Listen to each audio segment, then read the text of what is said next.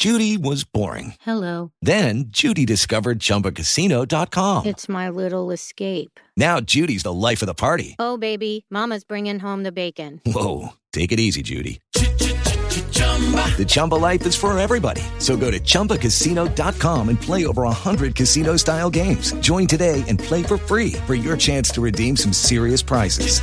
chumba ChumbaCasino.com. No purchase necessary. Void where prohibited by law. 18 plus terms and conditions apply. See website for details.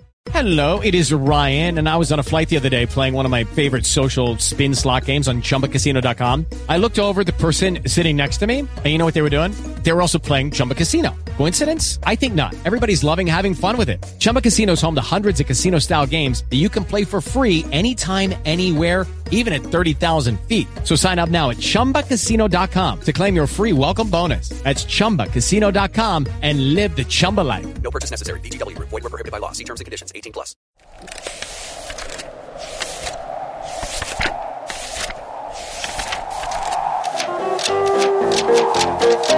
Cabuloso Cast. Literatura com bom humor.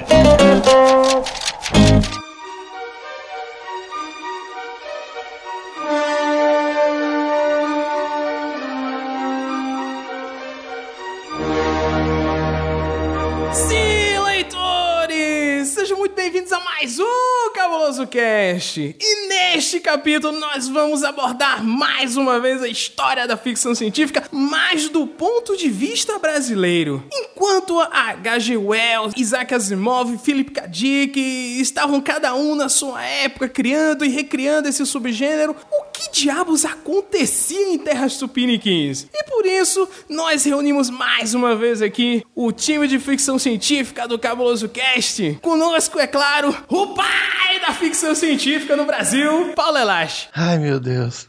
É, é dureza, viu, Broly? É dureza. Começaram com esse negócio, eles querem acabar com a minha vida. E é verdade que a ficção científica anda em ondas aqui no Brasil? Tudo não faz sentido. Tudo bem? Eu espero que durante o programa você explique, tá certo? Beleza? E claro, o sidekick do Paulo Elache e o Carlos Helva. Sacanagem, hein? Hoje vocês vão conhecer um pouco mais do pai do Capitão Barbosa. Mais uma apresentação que não faz sentido pra mim. Eu realmente vou ser ouvinte leigo desse programa. e é com muita honra que eu apresento um dos maiores escritores do Brasil. Ele é escritor, ele é poeta, ele é compositor. Ele é ninguém menos, ninguém mais do que o Deus da ficção científica do Brasil, Braulio Tavares. Na verdade, eu queria fazer uma pequena correção. Não sou o deus de coisa, não. Eu sou o personal trainer da ficção científica brasileira. Eu fico dando conselhos, instruções, e quando vejo ela fazendo alguma coisa muito errada, eu vou lá e dou um cascudo na cabeça. Muito bom. Muito bom. e eu sou o Luciano Bibliotecário e com grandes monstros da ficção científica ao meu lado, o que, o que é que um leitor leigo vai fazer num programa hoje? E relaxe, porque entre plugins e cabos, a Matrix está chegando e nós, claro, vamos para a sessão de e-mails e voltamos já já.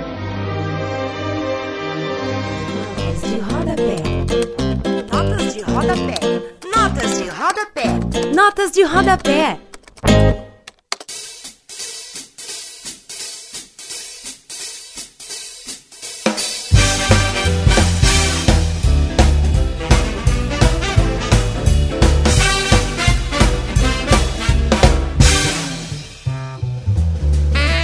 Vamos lá, Sara, para mais uma sessão emocionante de e-mails do Cabuloso Cast. Com essa animação toda, né? Tem que ir. De um jeito ou de outro a gente vai. Olha aí a Sara entrando no clima. Tem que ir, né? Sim. Sara, seja muito bem-vinda à leitura de e-mails. Você que já participou do Cabuloso Cast, agora muito bem-vinda aqui à sessão de e-mails. Sinta-se em casa, entendeu? Pode ficar à vontade, abrir a geladeira, relaxe. Ou se tiver cerveja na geladeira, melhor ainda, hein? pra combinar combinar com o clima do último cast, né? Todo É, mundo então. gravando alcoolizado. Não, mas é uma honra participar do Cabuloso sempre. e Estou feliz de estar participando mais uma vez. Obrigada pelo convite. Então, Sara, enquanto você vai à geladeira e pega mais uma cerveja, traz pra nós aí, vamos para a sessão de recadinhos cabulosos dessa semana. Galera, recado muito importante, Campus Party Recife está chegando, vai ser na semana que vem, começa, quer dizer, vai ser nesta semana que você está ouvindo o Cabuloso Cast, dias 17, 18, 19 e 20, lembrando que dia 18, às 5 horas da tarde, eu estarei lá palestrando junto com o Thiago Miro, com Afonso Solano, com o PH Santos, com Jonas Félix, estaremos lá falando sobre podcast, portanto, fiquem atentos ao Twitter, ao Facebook, quem não é de Recife pode acompanhar tudo via Ustreaming, divulga esse momento que é muito importante pra gente. Sip, né? De alguma forma. Lembrando a todo mundo que o evento do Eduardo Spor no Recife, a sessão de autógrafo foi dia 12, e nós fizemos um post especial. Outro recado muito importante é que eu estive, eu participei do Livrocast número 32, falando sobre deuses americanos do New Gamer. O programa está incrível, acho que eu já ouvi umas 50 vezes, só falta tomar vergonha e começar a comentar. Mas o programa ficou muito bom, a edição do Marcelo ficou fantástica, o programa, meu Deus, que conteúdo. E o mais importante, né, sem spoilers. Um ouvinte um dia desse foi perguntar, e aí, Eu posso ouvir? Será que vai ter muito spoiler? Cara, é sem spoiler. Se você não conhece a obra do game, ou se você conhece a obra do game, mas não leu esse livro, É bom saber disso, porque eu baixei e aí eu mudei de ideia na hora de ouvir, porque esse livro eu não li ainda. Falei, ah, depois eu ouço. Mas sabendo disso, então agora eu vou ouvir. E Sara, vamos às nossas mídias sociais. Quem quiser seguir o Cabuloso Cast no Twitter, qual é o nosso e-mail? Oh, qual é o nosso o. Twitter? Vamos lá, o Twitter é cabulosocast. Se a pessoa deseja curtir a página do Leitor Cabuloso, o Cabuloso Cast lá no Facebook, qual é? a- no- no- como é que ele faz pra acessar? O Facebook é facebook.com leitor cabuloso. Facinho de achar, sem problemas. Olha aí, essa vai fazer propaganda, vai ser chamada mais vezes. Olha aí. Diogo vários, perdeu. né?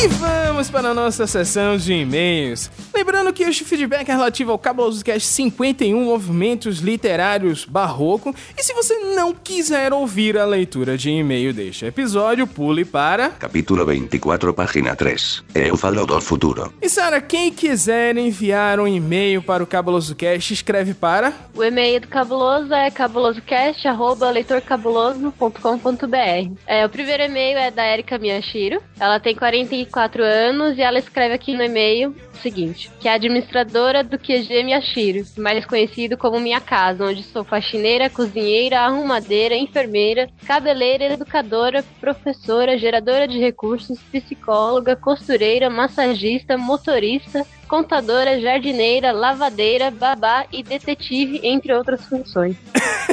Muito Perdi bom. o fôlego, hein?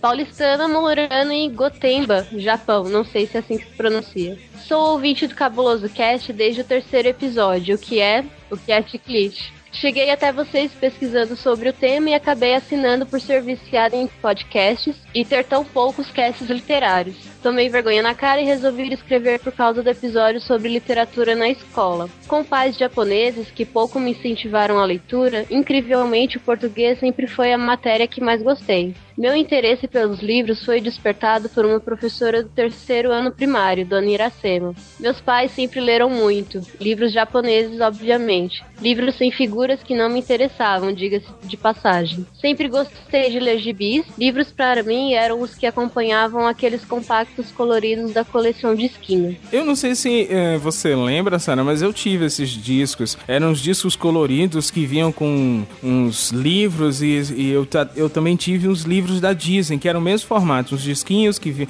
e você acompanhava a leitura e ouvia a narração. Era bem legal. Até que Dona Iracema entrou em minha vida e me, me apresentou Ganimedes José. A Anjinha e a Terezinha, A Viagem da Canção Mágica, foi minha primeira leitura obrigatória. Devorei o livro e tirei 10 na prova. Depois ela nos fez ler A Galinha Nanduca, do mesmo autor. Vendo que eu tinha me interessado nos livros, essa anja, em forma de professora, começou a me presentear com vários livros da Ediouro. Hoje penso que uma professora de escola estadual não deveria ter dinheiro sobrando para ficar comprando livros para alunos, mas ela comprou e me deu. No ginásio, conheci a série para gostar de ler. A professora nos dividiu em grupos e cada grupo tinha que ler um dos volumes. Precisávamos ler apenas um conto cada um e debater sobre sua leitura. Depois elegíamos a melhor crônica e apresentávamos para a sala foi uma experiência tão incrível que no final todos começamos a trocar os livros para poder ler a coleção inteira. Eram quatro livros. Claro que teve professoras que queriam nos empurrar clássicos da literatura brasileira, e também tive que ler o Birajara, que foi sem dúvida o livro mais chato que fui obrigada a ler. Mas o livro era fino e acabou rápido.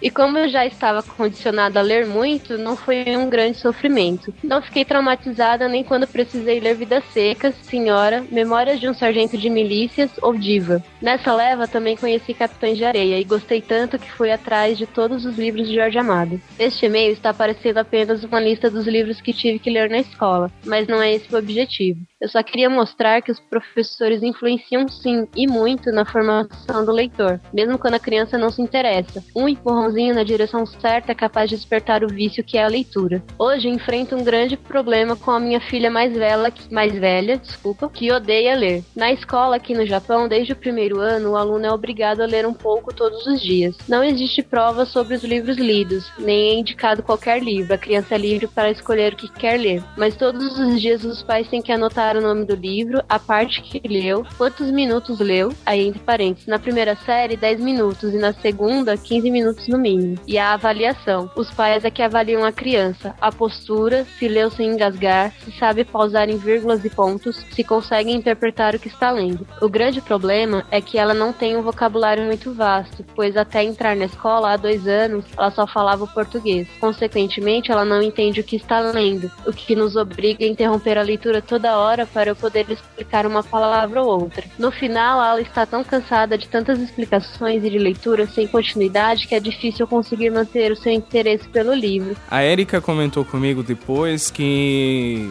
é, a história é a seguinte: ela vivia no Japão, ela vive no Japão e chegou um período da vida dela que ela estava programada para voltar ao Brasil. E por isso ela já estava é, preparando a filha dela, ensinando português e tal. E em cima da hora, vamos dizer, aconteceram certos problemas e ela teve que permanecer no Japão, ou seja, o tiro saiu pela culatra. Ela diz que ela tem outra filha mais nova, que essa sim, é, já lê, ela lê em japonês e, e, ao, e ao contrário, a mãe tenta incentivar também a leitura em português e ela não sofre nenhum problema, entendeu? Então no caso aí não é a questão da filha não gostar de ler, é porque realmente, como você disse, ela tá lendo em outra língua. E eu fiquei muito surpreso, porque assim, a gente tem pouco conhecimento sobre a, é, a como é que funciona o ensino em outros países. E, a maneira como ela tá falando que a leitura é incentivada no Japão, cara, me deixou boquiaberta. É incrível isso.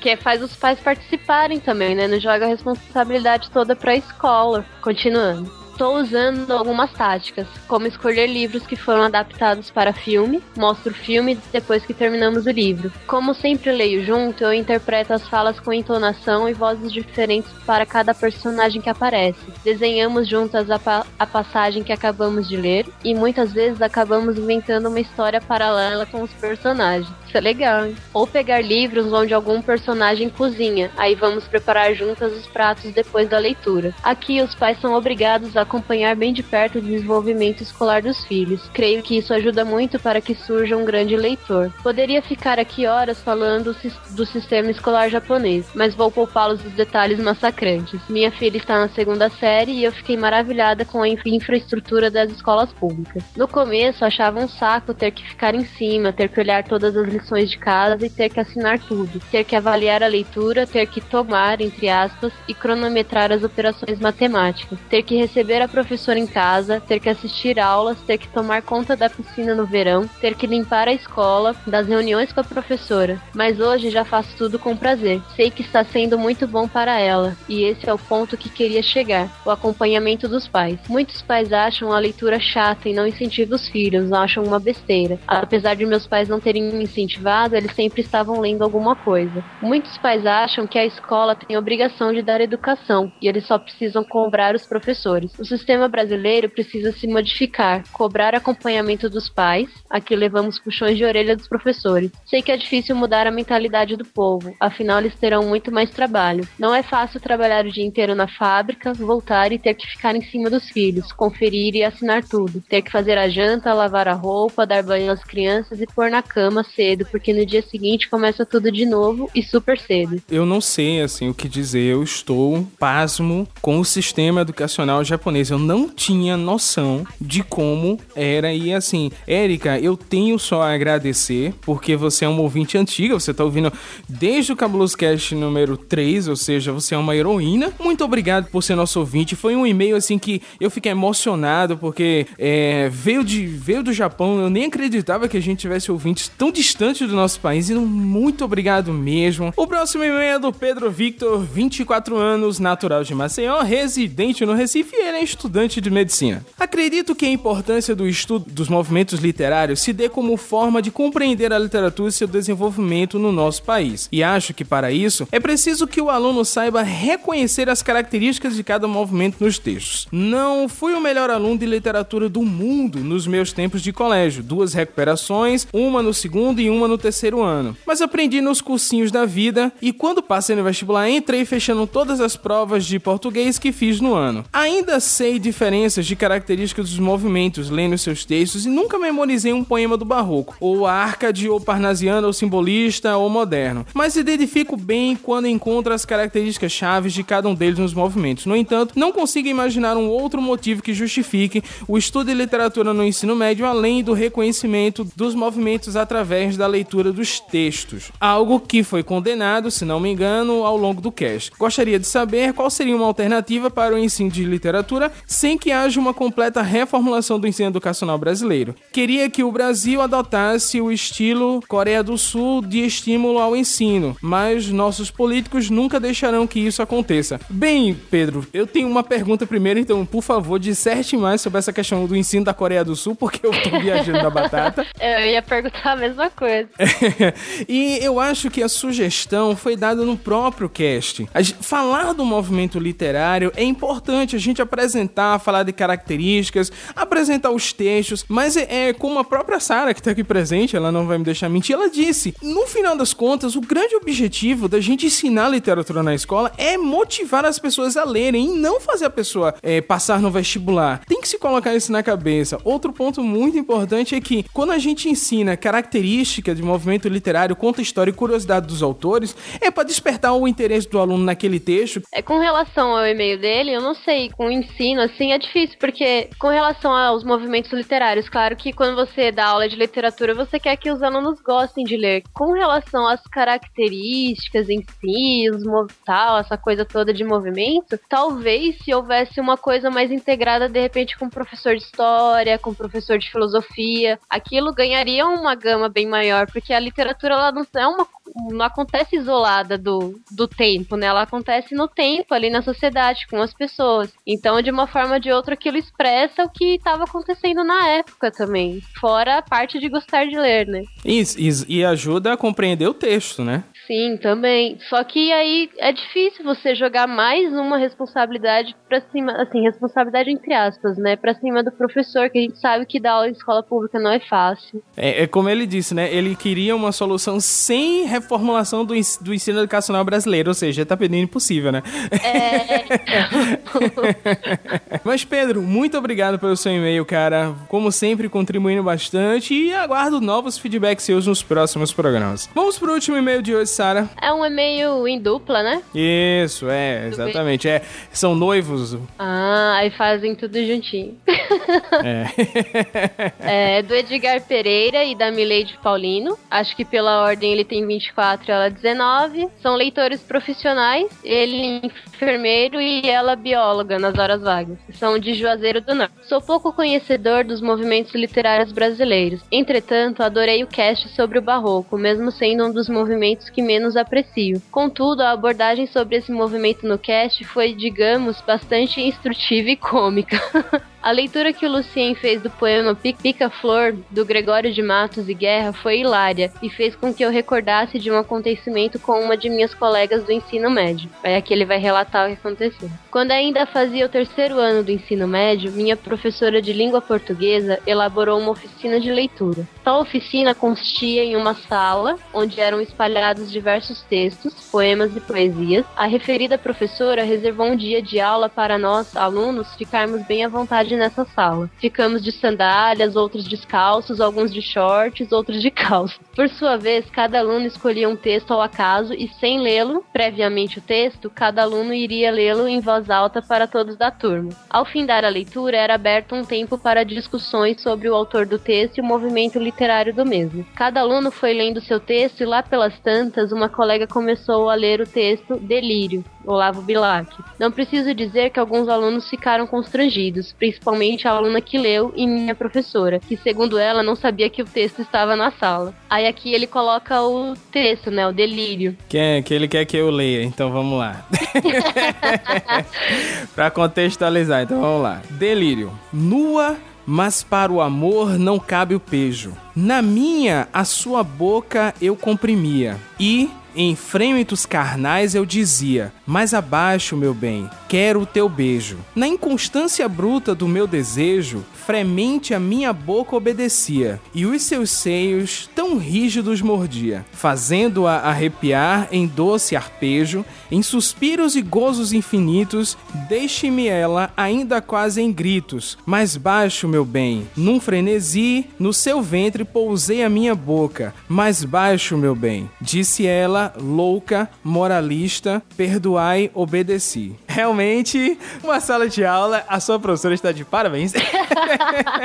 ela queria causar, ela conseguiu. Mas como Exatamente. diria o senhor estranho, né, que não está presente, o que falta para incentivar os alunos a lerem é a pornografia. Exatamente. então sua professora cumpriu o papel, ela incentivou os alunos a lerem, eu tenho certeza. Agora qual o tipo de texto aí já não entramos no mérito. aí só finalizando o e-mail, né? Bom, Lucien, esse Olavo Bilac também escreveu textos bastante eróticos. Entretanto, ressalvo que ele foi o membro fundador da Academia Brasileira de Letras e é considerado o mais importante de nossos po poetas parnasianos. Desde já, meus agradecimentos e um grande abraço para todos da equipe cabulosa. Eu agradeço muito o e-mail de vocês, a começo de conversa. Adorei o relato do Edgar, realmente, que momento constrangedor. Aquele momento em que todo mundo assim fica procurando um buraco para enterrar a própria cabeça. Mas achei incrível o exemplo que você deu para mostrar que a literatura brasileira ela é versátil em todos os seus, em todas as suas fases, em todos os seus movimentos. Eu tenho uma história curiosa também, mas não envolve pornografia do Olavo Bilac. Eu tinha uma Ah, aí nesse momento todo mundo tava Ah. Não tinha, é, não tinha. Eu tinha uma aluna que ela dizia que não gostava de, ela gostava de ler, mas não gostava de literatura brasileira. Que ela dizia que os, os artistas brasileiros, poetas brasileiros só copiavam os movimentos de fora e não sei o que, e blá blá blá, sabe como que é, né? E aí eu falei, não, tudo bem, mas a gente precisa passar por essa matéria e tal. Fiz ah, aquele discurso no vamos lá, né? Vamos devagar. Eu sei que no final do curso eu tinha que estudar com ela justamente os movimentos literários do. começando no simbolismo, né? Passando pelo parnasianismo, modernismo, até os dias atuais. No final do curso, ela veio até mim para falar que ela tinha mudado a visão dela completamente e que o poeta que ela tinha mais gostado de todos, que ela ia atrás para ler mais, era justamente Olavo Bilac, que era justamente um dos autores que ela tinha me falado que detestava, que era chato, que não sei o quê. Então eu não sei, às vezes eu acho que tudo depende do jeito que você apresenta também para os alunos, né? Mostrar sempre o mesmo texto, que ele vê lá desde a quinta série, sei lá, pega uma coisa diferente, não precisa esse, dependendo das idades, da idade do aluno, né? Mas pode ser um outro, não sei. Acho que tudo depende da forma como você mostra também, do seu amor pelo texto também, né? Então, Edgar e Milady, muito obrigado pelo e-mail de vocês e aguardo novos comentários nos próximos programas. E vamos para a sessão de agradecimentos. Agradecemos ao Simão Fincata, ao Marcelo Zaniola, ao Carlos Alberto, ao Érito, ao Diogo de Lima, do Cadeia de Eventos, né, Sara? Desculpa perguntar, é uma educação noivo, namorado? É namorado barra talvez noivo no futuro. Olha, que bom! ao Daniel Lopes, ao Ademar Kespers e a todas as pessoas que comentaram, tweetaram e divulgaram Cabulos Cast de alguma forma. Fiquem aí com um episódio sobre a história da ficção científica brasileira, com a presença do grande Braulio Tavares, o deus da ficção científica no Brasil e, é claro, o pai da ficção científica no Brasil, Paulo Elache. Um bom episódio para vocês.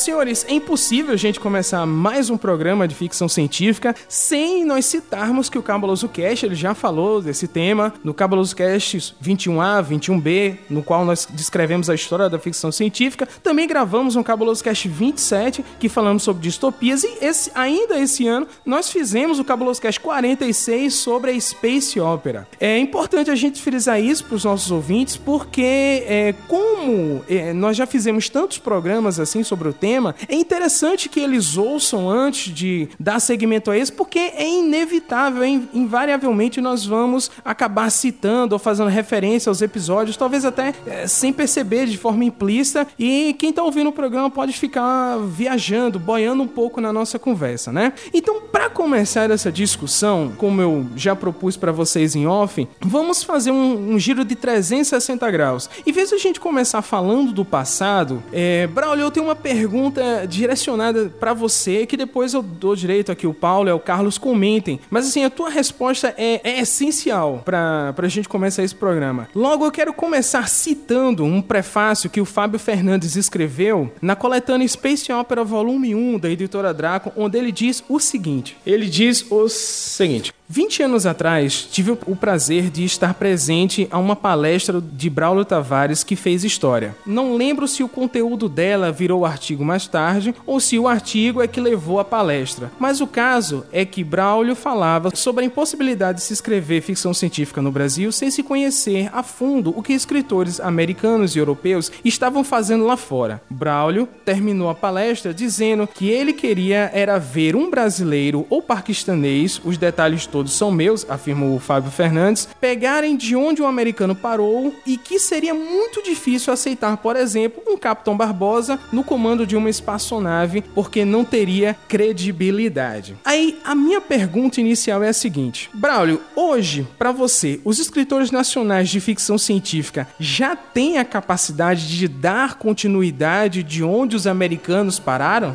Isso é uma questão muito relativa, porque nós estamos ainda começando um trabalho, um trajeto, um, uma caminhada muito, muito, longa, e eles já, já deram muitas, muitas voltas. Eu compararia isso com corrida de Fórmula 1. Então, às vezes a gente olha assim do lado e diz, pô, que legal, o fulano de tal está aqui à minha esquerda e Cicrano está aqui à minha direita, estamos todos emparelhados. Acontece que você está na primeira volta, você é um retardatário, eles estão na trigésima. Essa é a principal diferença da ficção científica norte-americana e europeia para brasileira é que eles cultivam intensamente isso, publicando muito, criticando muito, lendo muito e discutindo isso através de várias gerações. E a gente praticamente está começando do zero. Eu acho que nós temos condições se nós, é, de certa forma, tivermos uma, sei lá, uma, uma perspectiva de que fazendo minha coisa, eu estou escrevendo minha obra, eu sou um brasileiro, estou aqui escrevendo os contos que eu gosto e não estou preocupado se o pessoal da revista Locus vai gostar ou não. É isso que eu procuro fazer, ter esse distanciamento quando estou escrevendo. Porque se eu for escrever pensando no estágio da ficção científica americana, da ficção científica brasileira, então você fica meio que se desviando de um caminho pessoal. Eu defendo a teoria de que o caminho da literatura é sempre um caminho pessoal. O cara deve escrever para dentro de si mesmo. Depois que ele escreve, aí ele vai tentar vender, divulgar, mostrar o seu livro. Então a ficção científica brasileira ainda me parece muito dependente das modas, dos temas, dos assuntos, das fofocas, das discussões da ficção científica americana. É isso mesmo que tem, tem sido discutido. Por exemplo, eu vejo pessoas, brasileiros aqui, discutindo, falando sobre. É, é melhor a gente ler em inglês, eu sei, é melhor sempre ler em inglês, em detrimento ao que está sendo produzido aqui. Aí eu sou contra. Aí eu sou contra, é isso que o Braulio falou. A gente tem que começar, eles já estão muito na frente. A gente tem que começar aqui, temos que ser mais críticos com os autores. Os, os leitores têm que melhorar, é, ler bastante. Aí sim entra essa. fazer as comparações. E outra coisa que eu notei aqui, Braulio, também é a falta, o que começou lá nos Estados Unidos com, com aquelas revistas Pulp, né? A publicação de vários contos. Aqui não tem aqui no Brasil. A gente está fazendo direto em antologias aqui, coletâneas, antologia. É, é, é um começo, está se tentando aqui. Parece que até a editora Draco ela tá lançando aquela, aquela série Imaginários. É, é algo parecido, mas ainda não é aquela, aquela revista é, mais barata em que você comprava todo mês e você sempre tinha lá vários contos, você conseguia. O cara ia melhorando é, com a crítica que o leitor fazia, o fã fazia. Da, é, eu acho que é por aí, é um caminho que a gente tem que seguir. Tem um outro aspecto também, Paulo, é, que é o seguinte: as revistas da Pulp Fiction norte-americana, nos anos 20, 30, 40, 50, até as que restam ainda hoje, são revistas profissionais que pagam pela contribuição do pelo é isso que eu ia falar. escritor. E eh, todos os relatos que eu já li dessa época da Pulp Fiction, os caras viviam de literatura. O sujeito tinha talvez a obrigação de publicar todo mês três, quatro, cinco contos, uma ou duas noveletas em revistas diferentes, mas ele vivia disso. Muitas vezes o cara publicava uma noveleta mais longa numa revista que pagava bem, e com isso ele já pagava o aluguel dele, fazia a feira do inteiro, pagava o colégio das crianças com uma publicação. Então, a, a, grande diferença é que não existe literatura de ficção científica profissional do Brasil. Não existe quase que nem literatura mainstream profissional, quanto mais ficção científica. As antologias, hoje em dia, cumprem bastante esse papel de publicar os contos, mas isso de maneira nenhuma se reflete no orçamento pessoal dos escritores envolvidos. E isso que o Braulio falou sobre o escritor brasileiro não ser um profissional, isso é bem verdade. E quando a ficção científica surgiu lá nos Estados Unidos, é, o pessoal, quanto mais você escrevia, mais você ganhava. E quanto melhor fosse o seu texto, mais sucesso você, você fazia e mais ganhava, entendeu? Então era aquela. O dinheiro, tudo bem, isso não é nada poético, né? Mas o dinheiro, né, fala alto, né? E o pessoal se esforçava para escrever bem, escrever bastante, porque ia receber, ia, como o Braulio falou, vai pagar suas contas e tudo mais. E tem outra questão, que é uma coisa que o Isaac Asimov sempre disse, que uma grande quantidade de textos, um ou outro se salvava. E aí, desse, esses se tornaram clássicos, esses textos que se diferenciaram dos outros. E é uma coisa que aqui é difícil, porque quando você vai lançar um livro, ele tem que ser. Você pensa, meu, esse, esse livro vai ter que ser bom mesmo, porque vai ter que atingir o público, o leitor, que não é grande no Brasil, é pequeno. Então, existe uma grande diferença entre o que foi e o que é produzido lá e o que é produzido aqui no Brasil.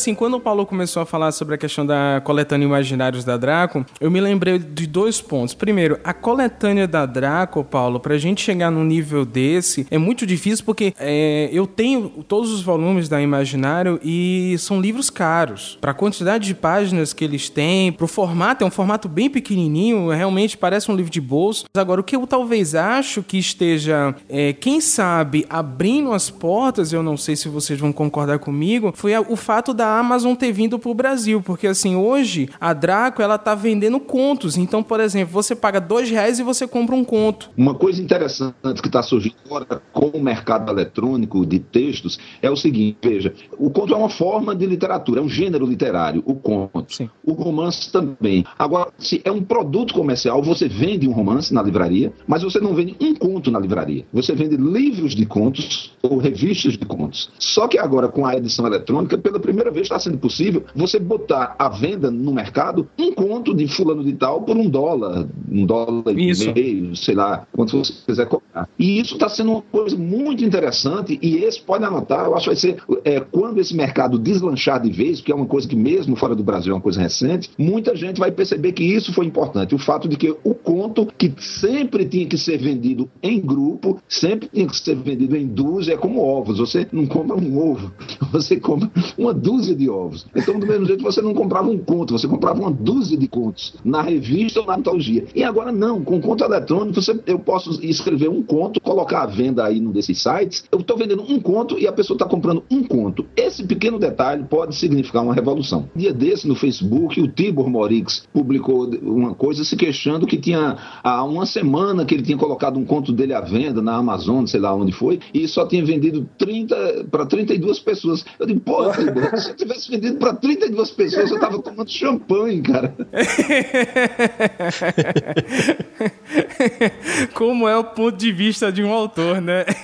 Pois é, ele tá achando pouco e eu tô achando muito. Porque se agora, num, num estágio tão é, larvar do processo, você já tá conseguindo vender 30 contos em uma para 30 pessoas em uma ou duas semanas, não acho impossível que daqui a mais alguns anos você faça um certo marketing, uma certa divulgação. Tal. Ah, dia tal, o novo conto de Braulio Tavares, de Paulo Elacho, de Carlos Helva está sendo publicado. Você cria, todo mundo tem seu público. Então você cria um certo hype e tudo mais. No dia 1 de janeiro coloca o conto à venda e de repente esse conto pode estar sendo em poucos dias comprado por 500 pessoas. Não é nada mal isso. Então eu não, vi Não, ainda não, como que é essa estrutura da Amazon, mas você tem um feedback é, imediato com o leitor? Eu acho que sim. Eu acho que sim, segundo o Braulio tá falando aí, eu acho que é possível você ver o quanto foi vendido daquela sua determinada obra, entendeu? Então, no caso, o escritor pode até se adaptar aos leitores, que né? ele sabe, o Asimov, ele se adaptou, começou a publicar aqueles contos de robôs e os caras adoravam. Aí ele publicou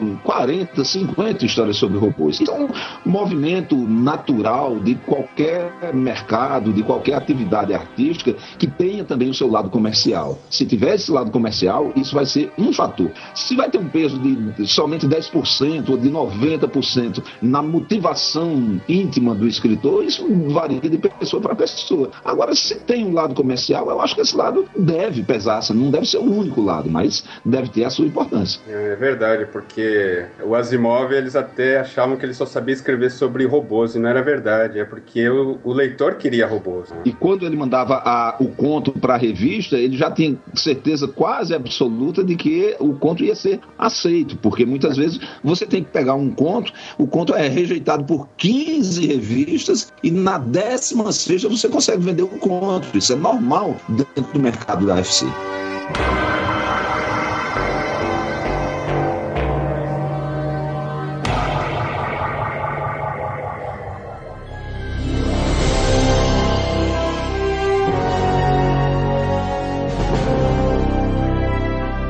Vamos falar um pouquinho agora sobre realmente os primórdios da ficção científica no Brasil. Eu estava lendo um blog, que eu comento mais um pouco sobre ele no final do programa, em que ele cita que em 1875 um autor chamado Augusto Emílio de Zal Zaluar publicou o roman um romance científico chamado O Doutor Benignos que teria sofrido uma influência das scientific romances de Júlio Verne, de Camille Flammarion, eh, no mesmo ano em que o argentino Eduardo Ronenberg lança El Maravilhoso Viagem del Sir Knick-Knack e o cubano Francisco Calcaño e o seu História de um Muerto, né? Esses três romances eles disputam até hoje a alcunha de quem teria sido o primeiro romance de ficção científica da América Latina. Ele também cita nesse nesse blog que o conto O Imortal de Machado de Assis, que eu comecei a ler antes dessa gravação e achei muito interessante porque o narrador da história conta a história do pai dele, que por sinal deveria ser um imortal, né? Ele diz que o pai dele viveu em 1600 e possivelmente a história teria se passado no ano de 1800, então o cara teria vivido mais de 200 anos e eh, dentro da história os próprios personagens ao qual o narrador conta acham que seria impossível e ele diz isso, ó, Machado de Assis é, é, escreveu ficção científica, ele teria sido influenciado pelos contos góticos. É claro que hoje, se nós olharmos essas obras, elas não serão consideradas ficção científica, né? Pra, como o Paulo já disse, a ficção científica em certos momentos ela já venceu. Esse texto do Machado, ele é científico? A imortalidade é científica? É uma beberagem que um pajé indígena prepara e dá para o cara tomar. E diz: se você tomar isso, você não morre mais. Então o cara toma essa beberagem, não é científica no sentido de que não é produzida por um cientista, tarará e tudo mais. Mas uhum. também é uma coisa que você poderia dizer que é provocado por uma reação química, por uma coisa que o cara ingeriu. Não, eu só queria saber se era um texto fantástico, mas então tem uma, tem uma explicação, né? Mais fantástico do que propriamente de ficção científica, mas eu, eu concordo. Por exemplo, o Causo já incluiu o Imortal numa, numa das antologias dele, dos melhores contos de ficção científica brasileira e tal. Eu concordo, eu acho que merece ser é, incluído, mesmo com essa distância da FC propriamente dita. Mas é porque a escassez de textos no século XIX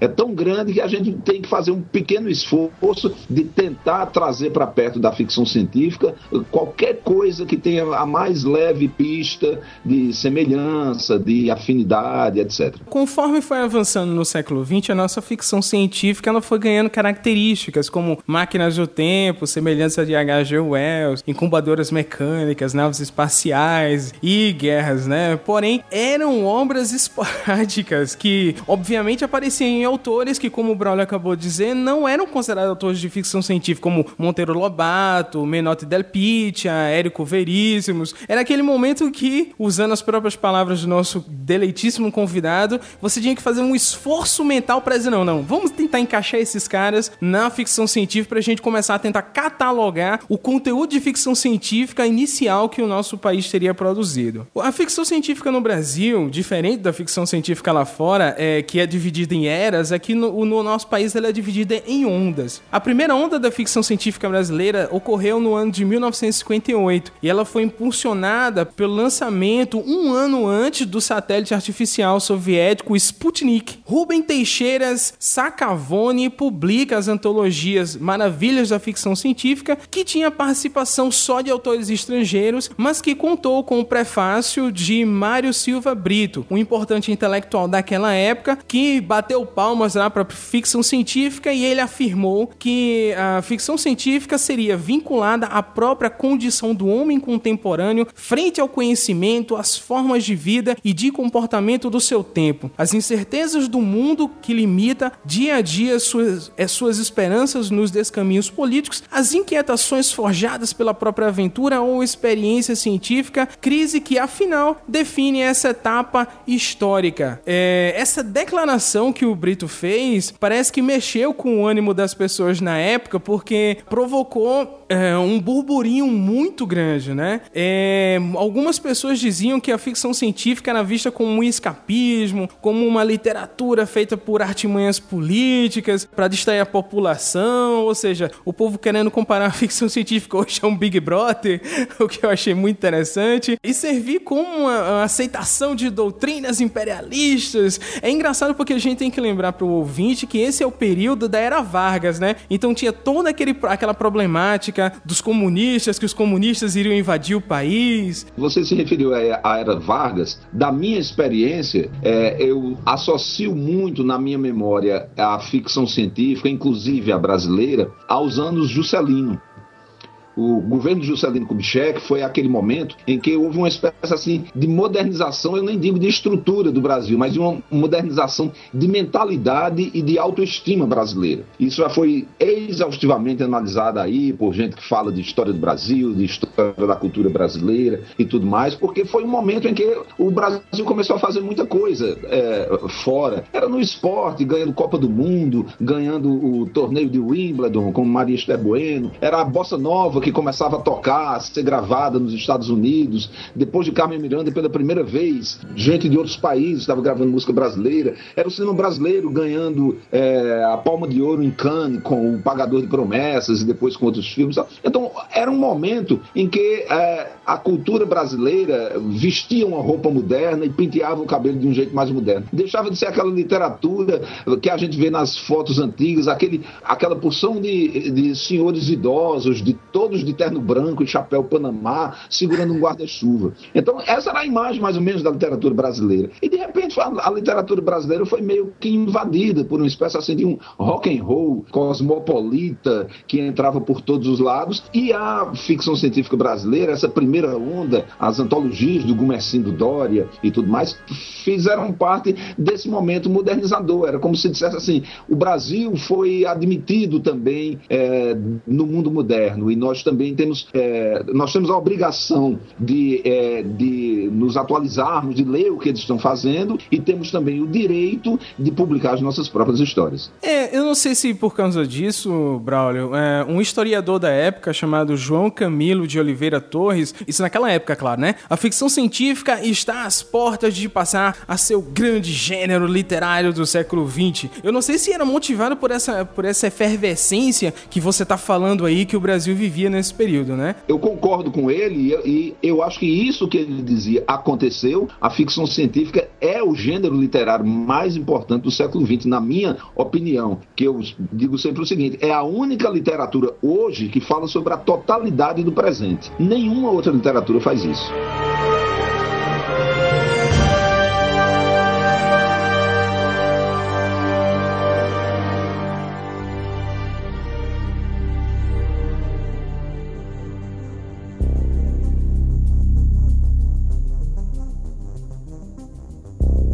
E motivado por essas palavras de Brito e por uma série de avanços nos campos dos estudos científicos, tinha no mesmo período aconteceu a descoberta da bomba atômica, teve a bomba atômica Hiroshima e Nagasaki, notícias de aparecimento de discos voadores, avanços de teorias no, no campo da astronomia, da biologia, da psicologia. É, tudo isso motiva o editor baiano é, Gumercindo Rocha Dória a lançar a coleção ficção científica GRD, com textos de autores internacionais como C.S. Lewis, Arthur Halen, Ray Bradbury, H.P. Lovecraft e também outros autores nacionais, né? Em 1960, Dória lança a coletânea Eles Herdarão a Terra, de Iná Silveira de Queiroz, e no mesmo ano a Antologia Brasileira de Ficção Científica só com autores nacionais de ficção científica. A estratégia que ele usou naquela época foi a seguinte, ele pegou autores renomados que já escreviam ficção científica, mais autores renomados que não escreviam ficção científica, ou seja, ele propôs, ó, tente escrever aí ficção científica para ver no que é que dá,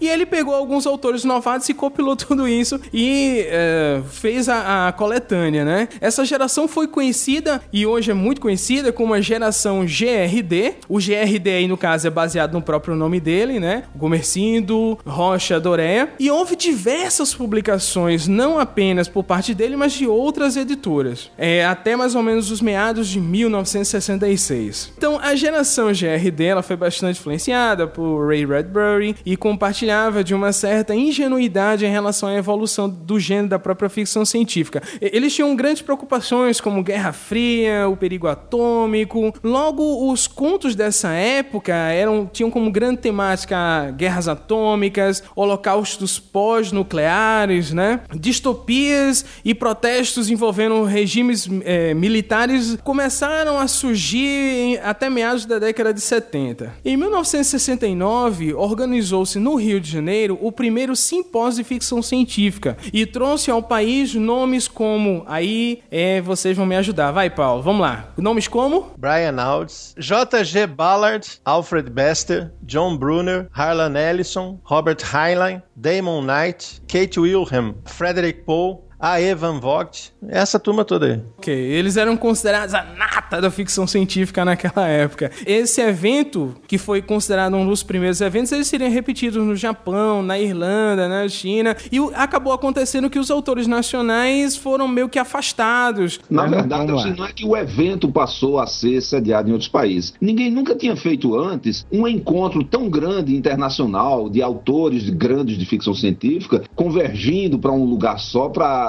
dar palestras. O que havia antes eram as convenções de fãs, mas um encontro só de escritores assim nunca tinha sido feito. Ele foi criado no Rio de Janeiro nessa época pelo entusiasmo de José Sans, que era um cara que era tradutor, fã, editor, um grande batalhador da ficção científica aqui no Brasil. E como ele era crítico de cinema também, ele era é, muito próximo a Antônio Muniz Viana, que era o chefe do Instituto Nacional do Cinema na época, alguma coisa assim. E o encontro de ficção científica foi um apêndice ao Festival Internacional do Filme do Rio de Janeiro. Era um festival de cinema que estava acontecendo e o Sans convenceu os caras do Festival de Cinema a trazer também esses escritores de ficção científica para debater o gênero aqui no Brasil. Qual era o gancho? O lançamento do filme 2001, Odisseia no Espaço. O Arthur C. Clarke veio no meio de, desse grupo todo, fez palestra como todos os outros, foi muito entrevistado, isso na época que o filme estava em cartaz, sendo lançado no Rio. Então foi uma coisa que, uma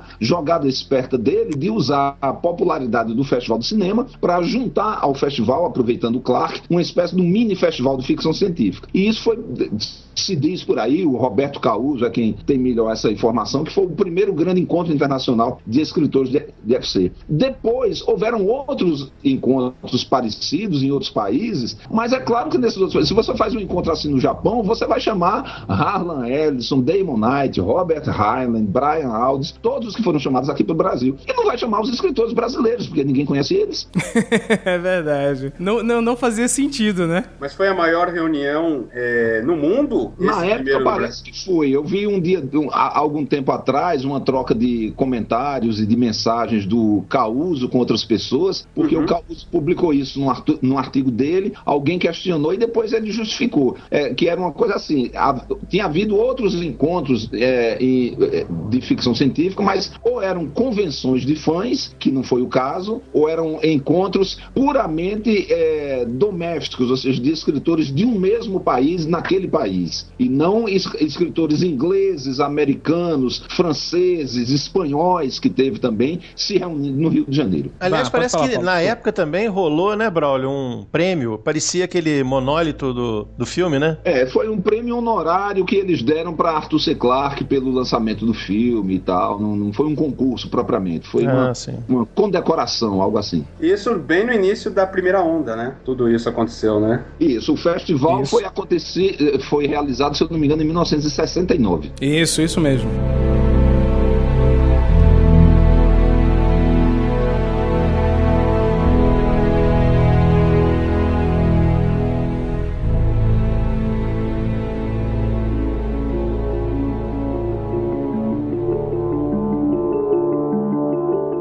1976, um pesquisador americano da Universidade do Arizona, chamado David Lincoln Dunbar, pronúncia do Paulo Elache, veio ao Brasil para analisar a ficção científica da primeira onda e ele classificou que é, a nossa ficção científica seria muito mais próxima do movimento New Wave inglês do que se achava que era a era de ouro da própria ficção científica, principalmente devido ao humor, à rejeição que se tinha nos textos da tecnologia e a uma postura mais esquerda, da esquerda política e mais satírica. É, vocês que podem ter tido mais contato do que eu em relação a esses textos, essa afirmação desse pesquisador americano, vocês é, dão confiabilidade a ela? Vocês acham que realmente era mais ligada ao, ao, movimento New Wave, tinha mais características do movimento New Wave do que da Era de Ouro? Eu concordo. Eu acho que a literatura, até pelo fato de que essa primeira onda a do, da turma do GRD era de escritores mainstream que estavam sendo convidados a escrever ficção científica. E a literatura mainstream brasileira sempre foi muito mais europeia, de uma filiação de mentalidade, de estilos, de temáticas e tudo mais, muito mais europeia do que norte-americana. Os escritores de perfil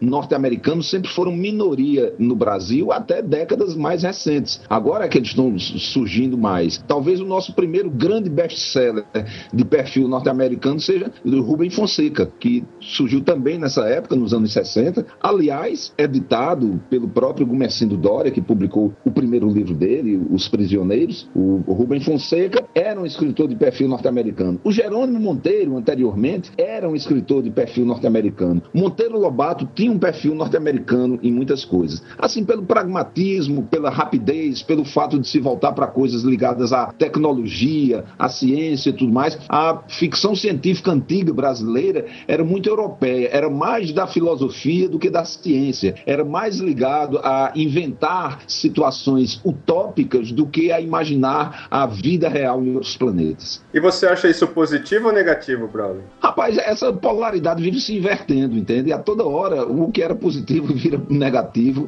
e, e vice-versa. Eu acho que nós, nós somos um país hoje muito é, soterrado de informação norte-americana, principalmente é, no, nos meios eletrônicos. Eu acho que a gente precisa um pouco mais de Europa. Converso muito isso com as pessoas, dizendo: nós deveríamos, eu inclusive, digo isso como uma, uma autocrítica, a gente devia hoje em dia parar um pouco de ler ficção científica escrita em inglês e tentar conhecer melhor, por exemplo, a ficção científica francesa, italiana, espanhola, o, o que nos garante que elas não são tão boas quanto. A primeira onda de ficção científica ela vai chegar ao fim em 1971, quando se publicava na época Magazines, a revista Magazine de Ficção Científica, que era editada pelo Jerônimo Monteiro, como o Braulio bem citou, até a sua morte em 1970. Segundo a Wikipedia, por que eu vou dizer isso? Porque para o Braulio não achar que essa interpretação é minha, os principais nomes desse período são o André Carneiro e o Braulio Tavares, que são considerados os maiores prosadores de, da ficção científica brasileira. Olha, o André é grande amigo meu, é um dos maiores escritores da nossa ficção científica, e eu me identifico com ele no sentido, nem diria essa coisa de serem melhores prosadores e tudo mais, mas eu e o André temos, como escritores de FC no Brasil, um perfil diferenciado, porque, por exemplo, tanto eu quanto o André já nos interessamos por cinema, por teatro, ele por fotografia e artes plásticas. Eu sou um poeta publicado, tenho vários livros de poesia, comecei publicando poesia, o André começou publicando poesia também. Então, esse tipo de, de abertura para diferentes gêneros, diferentes atividades, não é, ao que me parece, muito comum na maioria dos escritores brasileiros de ficção científica. Então, eu e o André somos dois caras, para usar um termo que se diz muito hoje em dia, multimídia, que acabaram se focando na ficção científica. E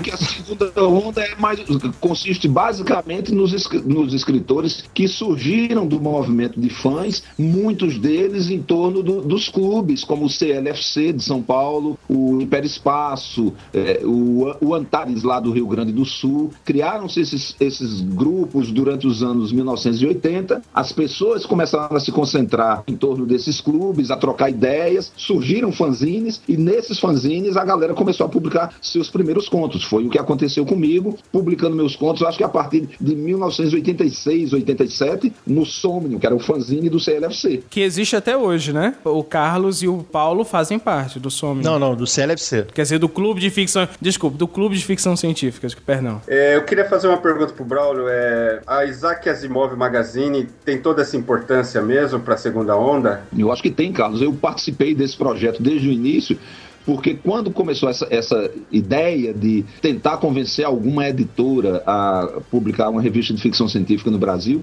87, 88 em diante, eu já traduzia livros lá para a editora Record, que foi quem fez a revista. E eu já conhecia então, pessoas lá. Então tinha a Adélia Ribeiro, que era diretora editorial, o Ronaldo de Biasi, que era tradutor também e que eh, já tinha uma ligação com a ficção científica, e o movimento do CLFC aqui no Rio, primeiro eh, convenceu a editora a fazer o Prêmio Jerônimo Monteiro de Ficção Científica, que foi um concurso que surgiu paralelo com o lançamento da revista. Então isso foi uma maneira, esse prêmio, esse concurso de contos, foi uma maneira de chamar a atenção para a revista e divulgar a revista no Brasil inteiro. E eles receberam, sei lá, dezenas, centenas, não sei, um número muito grande de inscrições. Então ficou, é, o Cid Miranda ganhou o primeiro lugar, acho que o Roberto Causo e o Roberto Schima ganharam segundo e terceiro, não sei se nessa ordem. Isso é o... E os contos foram publicados pela revista. Então, uma coisa interessante da, dessa revista, da Isaac Asimov, é que quando eu tive contato com ela, eu acho, que eu tinha uns 19 anos. Eu vi a revista na banca e falei assim, ó, oh, Isaac Asimov, que bacana, né? Eu vou comprar. Eu não, eu não, não, não tava a par do, de como tinha sido desenvolvido tudo mais. Até porque naquela época a gente não tinha esse acesso que a gente tem hoje, né? Que muito tempo antes do lançamento de um livro, alguma coisa, você já, você já tem informações sobre, né? E eu cheguei em casa e falei, ah, deixa eu ler. Isaac Asimov, eu já lia bastante coisa do Isaac Asimov, só que eram livros antigos, né? Coisas que ele tinha escrito há, há muito tempo. E eu caí da cadeira com os textos. Eu falei, meu, isso é muito louco, tá muito fora do que eu conhecia até então de ficção científica, até de ficção científica da TV e tudo mais. Então eu, é, eu acho que uma grande importância da, da Isaac Asimov é que ela trouxe textos mais recentes para o mercado brasileiro. Né, contos assim de, de escritores mais contemporâneos, né? E escritores que, por sinal, vão chegar até os nossos dias. Eu vinha conhecer muitos escritores através da revista também, porque é meio difícil e às vezes meio caro comprar a Asimov original e as outras revistas, o Magazine de Fantasy, a Analog, a Interzone, que era uma excelente revista inglesa e assim por diante. Essas revistas eram muito caras nessa época e difíceis de conseguir. A revista chegava dois meses depois e tal, era um horror. A, a Asimov brasileira trouxe muitos desse, desses autores contemporâneos e tal. É, eu traduzi vários desses contos. Eu traduzi contos do Bruce Sterling, do Lúcio Shepard, e todos esses caras virei fã dos caras, que eu olhava assim também e dizia, cara, isso aqui não tem nada a ver com a ficção científica de 20 anos atrás, isso é uma coisa nova. Era inovador mesmo, né? Era uma coisa inovadora, né? Nas bancas. É, inclusive o, o, George Martin, o da, da Guerra dos Tronos, já escrevia, né? Já tinha texto de, dele lá na, na Isaac Asimov Magazine. É, só pra é, você amarrar o que vocês estão dizendo, é, existem grandes escritores de ficção científica que se destacaram nesse período e que a gente conhece até hoje. Dentre eles, o Otávio Aragão, que criou o universo do Intempol, que nós já fizemos um cabuloso cast sobre ele, o cabuloso cast 38. Tem o Carlos Orsi, Orsis, não Orsi, sei. Orsi. É, o Fábio Fernandes, que eu comentei que fez o prefácio mais acima, né? E tem o que hoje é considerado um, um dos escritores de ficção científica mais reconhecidos, pelo menos no Brasil e em Portugal, que é o Gerson Lodge Ribeiro, né? É, eu queria perguntar para vocês uh, se vocês conhecem alguma obra deles dessa época, ou se eles realmente só produziam os fanzines, ou só escreviam alguns contos. Enfim, se vocês podiam pelo menos dizer uma obra de cada, assim, uma obra do Carlos, uma obra do Gerson. Daria um certo destaque ao livro do Gerson Lodge, que é o Outras Histórias, que eu fiz o prefácio, inclusive, porque o Gerson é um cara que se impôs dentro da ficção científica brasileira como o nosso grande especialista em história alternativa. Ele não escreve somente história alternativa, narrativa, mas ele é um grande conhecedor desse subgênero e ele pratica e ele é um cara que tem feito consistentemente uma reflexão muito interessante sobre caminhos possíveis que o Brasil poderia ter, ter seguido se determinada eleição para presidente da República tivesse dado o inverso do que realmente deu, ou se, é, sei lá, o Brasil tivesse perdido a Guerra do Paraguai, ou se o Quilombo dos Palmares nunca tivesse sido destruído e tivesse se tornado uma nação independente Essas especulações sobre a história do Brasil propriamente, eu acho que dão um interesse muito grande ao trabalho do Gerson. E ele continua com isso até atualmente, né? Ele continua, ele está agora envolvido com aquele projeto Taekwondo, que é um projeto meio de space opera, uma, uma franchise grande e tudo mais, mas eu tenho visto alguns contos de história alternativa dele, inclusive algumas é. dessas antologias que ele tem organizado, né? O Vapor Punk, Diesel Punk, etc. E ele participou do 2013 ano 1 com o Terra Brasilis. Isso também. Também é uma história alternativa, né? O, o que que fala o Terra Brasilis? No Terra Brasilis só, só sobrou o Brasil. Aconteceu alguma coisa misteriosa e só sobrou o Brasil. É, e os brasileiros ficam tentando descobrir o que aconteceu. A impressão que eles têm é que eles voltaram para um passado pré-histórico, entendeu? Hum, entendi. E as outras, os outros países desapareceram. Mas eles não sabem, até o, uh, não sabem qual a explicação para isso. O que aconteceu para, de repente, os brasileiros acordarem num tempo passado. Não, é que eu ia comentar do caso do Gerson, né? É, o conto dele, a noveleta famosa Ética da Traição, que até o Braulio comentou aí sobre a, se o Brasil tivesse perdido a Guerra do Paraguai, né? É muito bom e saiu na Isaac Asimov Magazine na época. Ah, olha aí. Então temos aí um trabalho que saiu na revista. Muito legal. Muito, muito bacana. Vários, vou dizer vários. Teve vários, teve vários. do, do André Carneiro saiu também. Excelente. Teve outro conto também, Alienígenas Mitológicos, do próprio Gesso. Muito bom, muito bom. Isso foi uma política que essas revistas, essas edições brasileiras de revistas estrangeiras, sempre tomaram. O Magazine de Ficção Científica, que o Jerônimo Monteiro editou em 1970, 71, tinha em cada número um conto conto de autor brasileiro. E a Asimov Magazine, assim, 20 anos depois, fez a mesma coisa. Em cada volume saía um conto de autor brasileiro. Então quer dizer que a Isaac. Aí vem uma dúvida minha. Então quer dizer que a Isaac Asimov Magazine ela não publicava só autores nacionais, é isso? Ela publicava também autores estrangeiros? Não, ela publicava basicamente os contos da Isaac Asimov Magazine americana. Sim. Era uma, muito... revista, era uma revista de contos estrangeiros com um conto brasileiro solertemente infiltrado em cada número. Adorei, infiltrado brincada, é muito bom, cara.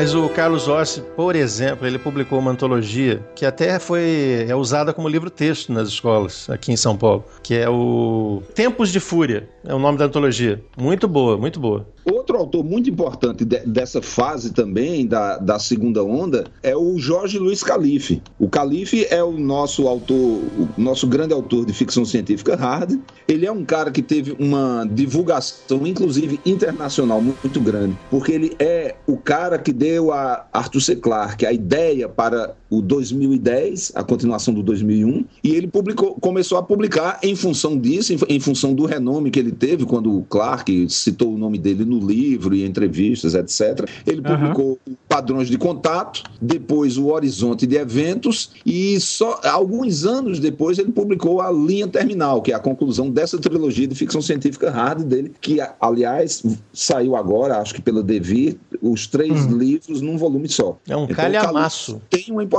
muito grande também por ser um, um jornalista científico muito importante, trabalhou no Jornal do Brasil, no Globo, em outras coisas aí. Ele foi tradutor de Duna, da primeira tradução de Duna, do Frank Herbert. Foi ele que traduziu, então é uma figura que tem um grande relevo, uma grande importância. Então, chegamos na terceira onda, mas o importante é a gente frisar que cada uma dessas fases que a ficção científica passou no Brasil é marcada por suas próprias questões, né? Se para a primeira onda da ficção científica a questão-chave era a legitimidade do gênero, discussão se o gênero de ficção científica era ou não uma obra legítima, na segunda onda eles procuravam problematizar a necessidade de se renovar a ficção científica, fugindo de possíveis clichês que vinham de histórias anglo-americanas. Aí eu pergunto pro Braulio, tô falando besteira ou é isso mesmo? Não, não, acho que corresponde bastante a isso, claro. É, é uma simplificação, mas me parece uma simplificação correta. Havia um certo é, impulso de dizer assim: vamos criar nossa própria coisa, não vamos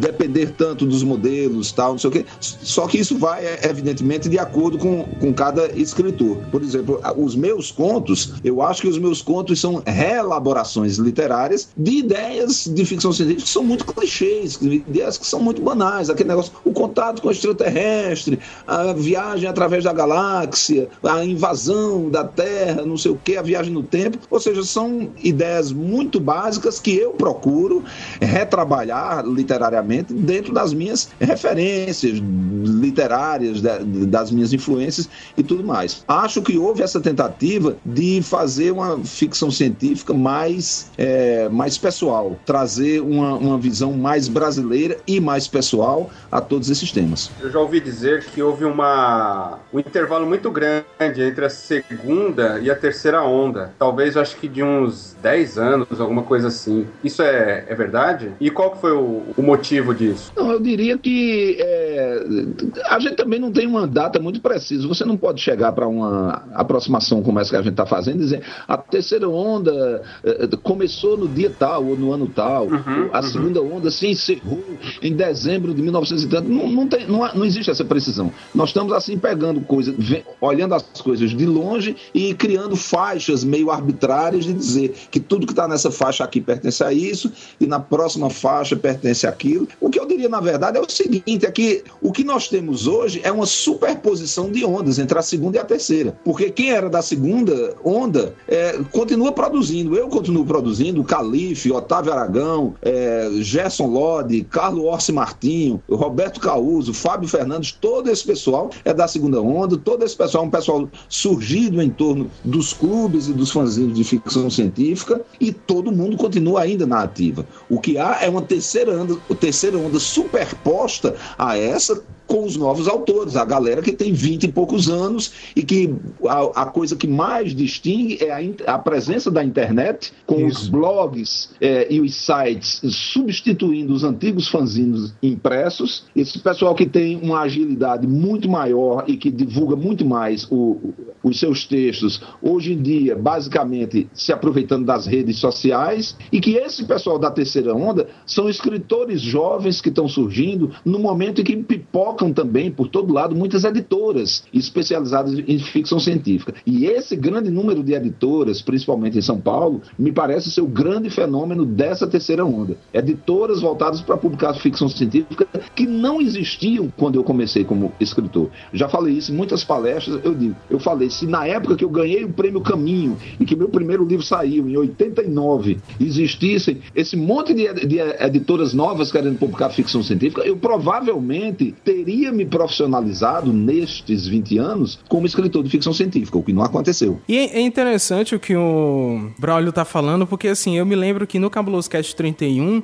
é, sobre as dicas dos mestres, o Eric Novello acabou revelando que o primeiro contato que ele teve com a ficção científica nacional foi com uma comunidade que o Otávio Aragão criou chamada Intempol, que depois uh, deu seguimento ao universo dele, né? E isso é legal, porque mostra assim que como esses autores que vieram da segunda onda acabaram adentrando na terceira onda, mesmo sem saber, mas simplesmente assim, por causa das questões tecnológicas, passando a fazer blogs. O Otávio Aragão, ele tem o blog da Intempol até hoje e assim, é repleto de conteúdo para quem acompanha esse universo que ele criou. Então, o universo que o autor hoje tem é disponível na internet expande, na verdade, o próprio conteúdo que ficaria simplesmente limitado em um conto, em, um, em, uma, em uma determinada coletânea de contos, entendeu? A internet realmente vem para expandir isso. É, eu diria que, o, por exemplo, os autores é, da, da, da, segunda onda, né? Foram citados Otávio Aragão, Fábio Fernandes, Carlos Oss, é, eles estão agora no auge. Não sei, é, eu entendo isso, Braulio. Eles estão no auge, estão no, na melhor forma, produzindo coisas muito boas, e os novos estão entrando na esteira.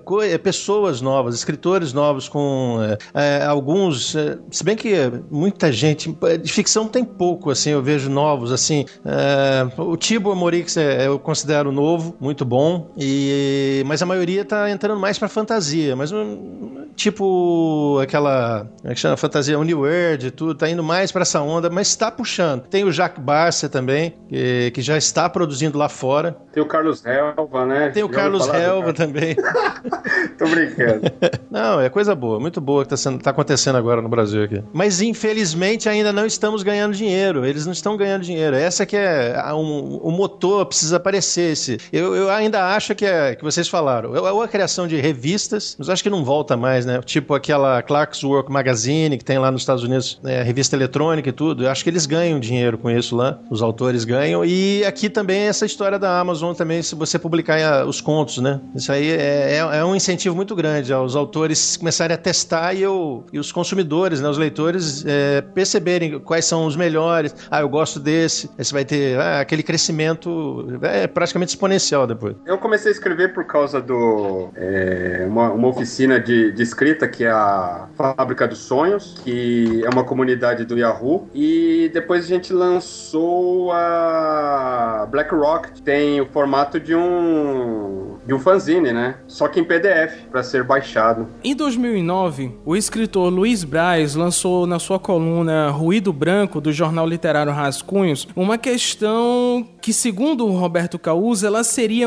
talvez uma das mais relevantes. Aí o Braz diz o seguinte: Os heróis da prosa da ficção brasileira estão cansados, entediados, sem motivação. Eles não aguentam mais viver sempre as mesmas manjadas situações. Faz pelo menos 20 anos ou mais que sua rotina não muda. Não importa se esses heróis pertencem à fileira dos conservadores ou dos transgressores. O problema com a prosa de ficção contemporânea é que as categorias dos grandes autores canonizados têm sido reproduzidas insistentemente pelos prosadores contemporâneos, quase sempre de modo diluído. Em toda parte, ano após ano, narradores parecidos com os de Clarice têm interagido com personagens parecidas com as de Clarice num oceano linguístico parecido com o de Clarice. Você pode até mudar o nome do autor por Rosa, Joyce, Kafka, Cortázar, Bukowski, que a equação continuará a mesma. Bem, então, segundo ele, a ficção científica teria o potencial de renovar a literatura brasileira. Em suas palavras, os temas da ficção científica são as sementes desses guerreiros que, ao fecundarem a prosa cansada e decadente do mainstream, ajudarão a gerar contos e novelas e romances mais consistentes, menos artificiais. Aí vem a pergunta que o, Roberto Causo deixa é, ao final do texto, que ele diz assim: e aí, será que essa questão que foi proposta pelo Luiz Braz é a grande questão da terceira onda?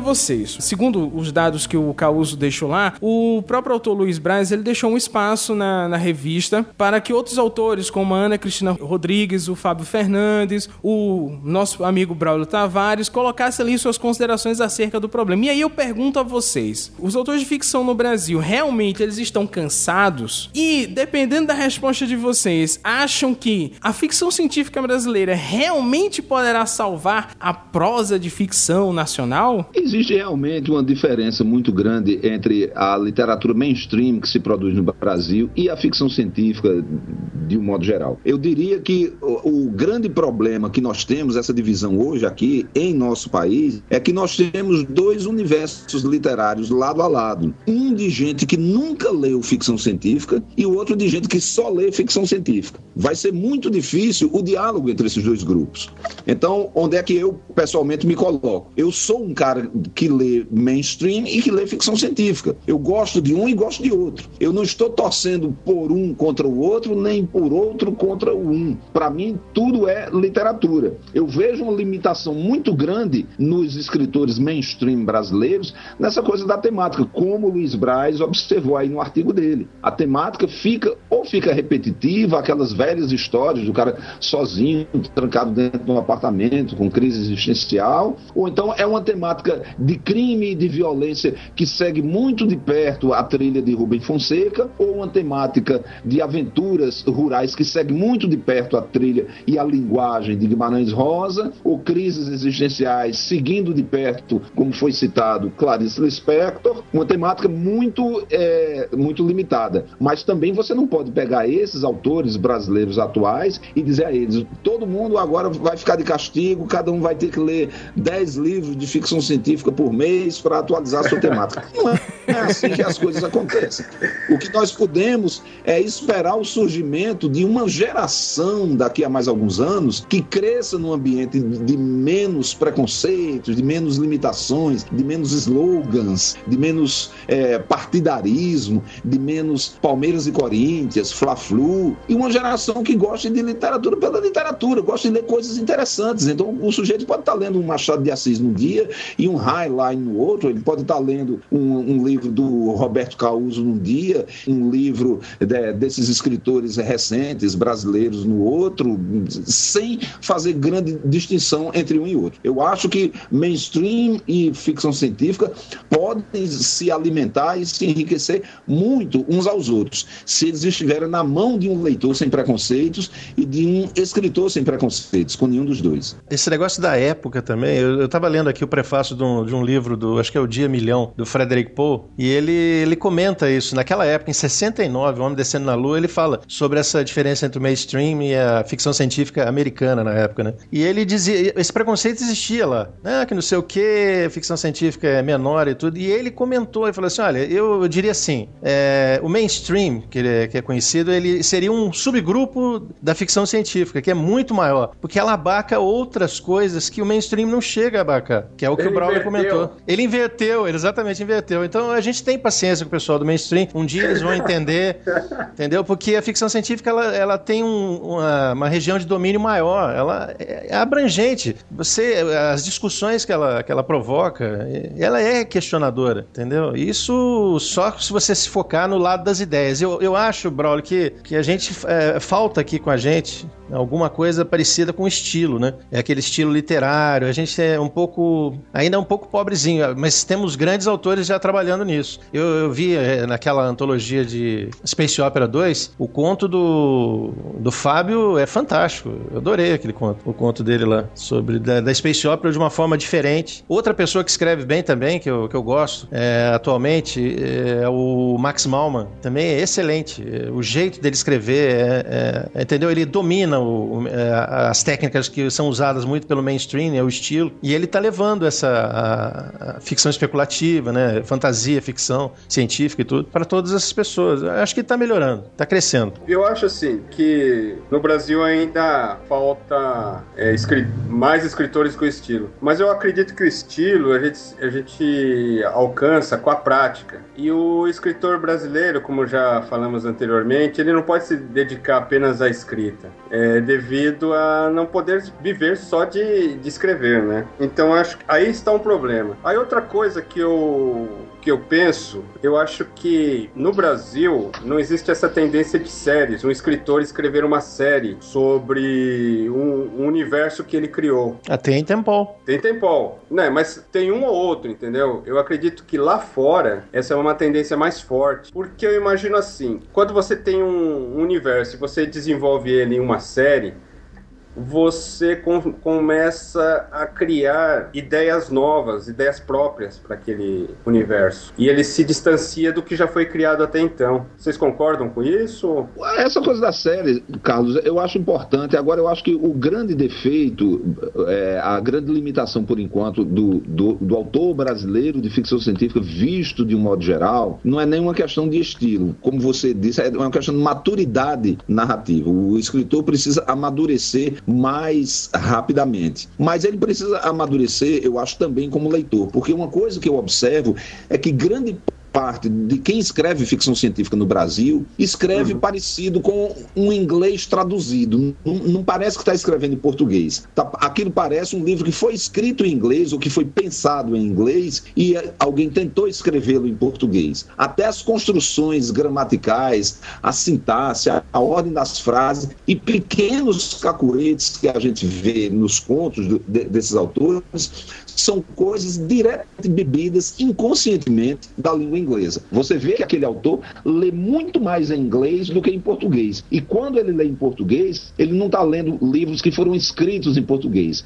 Ele está lendo fulano de tal traduzido em português, cicrano traduzido em português e assim por diante. Não é dessa maneira que você desenvolve uma, uma maturidade como leitor e depois uma maturidade como escritor. Você tem que mergulhar na língua portuguesa, nas pessoas que escrevem em português, aí você vai procurar, evidentemente, o autor com que você se identifica mais. Se é um autor urbano, rural, contemporâneo, um pouco mais antigo e assim por diante. Mas a, a língua brasileira, a língua literária brasileira é o instrumento de quem escreve no Brasil. Se você não conhece profundamente esse instrumento, você não vai poder criar uma obra significativa. E tem mais um agravante que são os filmes americanos também. Né? Assiste os filmes é, de ficção científica americanos, você pega o, os jargões usados no, nos filmes também pra, e coloca no seu texto. Você tem um exemplo interessante de como utilizar de outra maneira os temas da ficção científica norte-americana quando você vê certos escritores europeus. Você pega, por exemplo, Stanislaw Lem, o cara que escreveu Solaris. Ele usa os temas da ficção científica americana. Agora, ele é um escritor polonês, é um cara que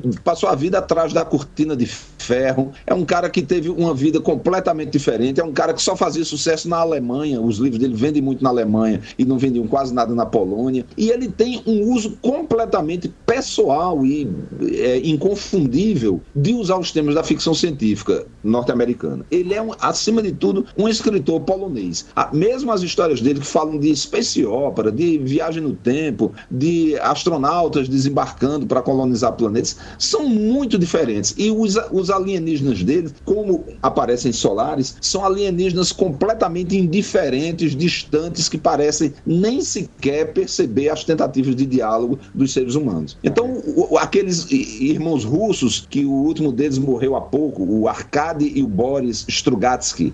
Escreveram Stalker, né? E que escreveram Stalker e várias outras. Tem, tem outras aí, certamente, uhum. talvez, eu acho. Tem, já tem uns três ou quatro livros deles traduzidos aqui no Brasil. Eles usam de uma maneira muito russa. Esse certamente, talvez, que é, um, é, é uma história de cientistas que estão morrendo misteriosamente porque estão descobrindo uma verdade transcendente aí, precisam morrer. Então, é muito interessante porque se, se passa numa Moscou comunista, totalmente arruinada e tal, não sei o quê, que me parece, é uma história de ficção científica, mas me parece um romance sobre a realidade russa daquela época e que, por acaso, pairam ali dentro temas da ficção científica norte-americana. É isso, mais ou menos, que o, Brasil pode fazer. Aliás, esse eu achei fantástico, certamente, talvez. É completamente diferente. É, é uma, eu tive uma visão de como eles sofrem, eles sofriam lá na, na lá na Rússia, da, na, na Moscou daquela época. E toda aquela tensão, aquela, aquela situação opressora. O que está acontecendo?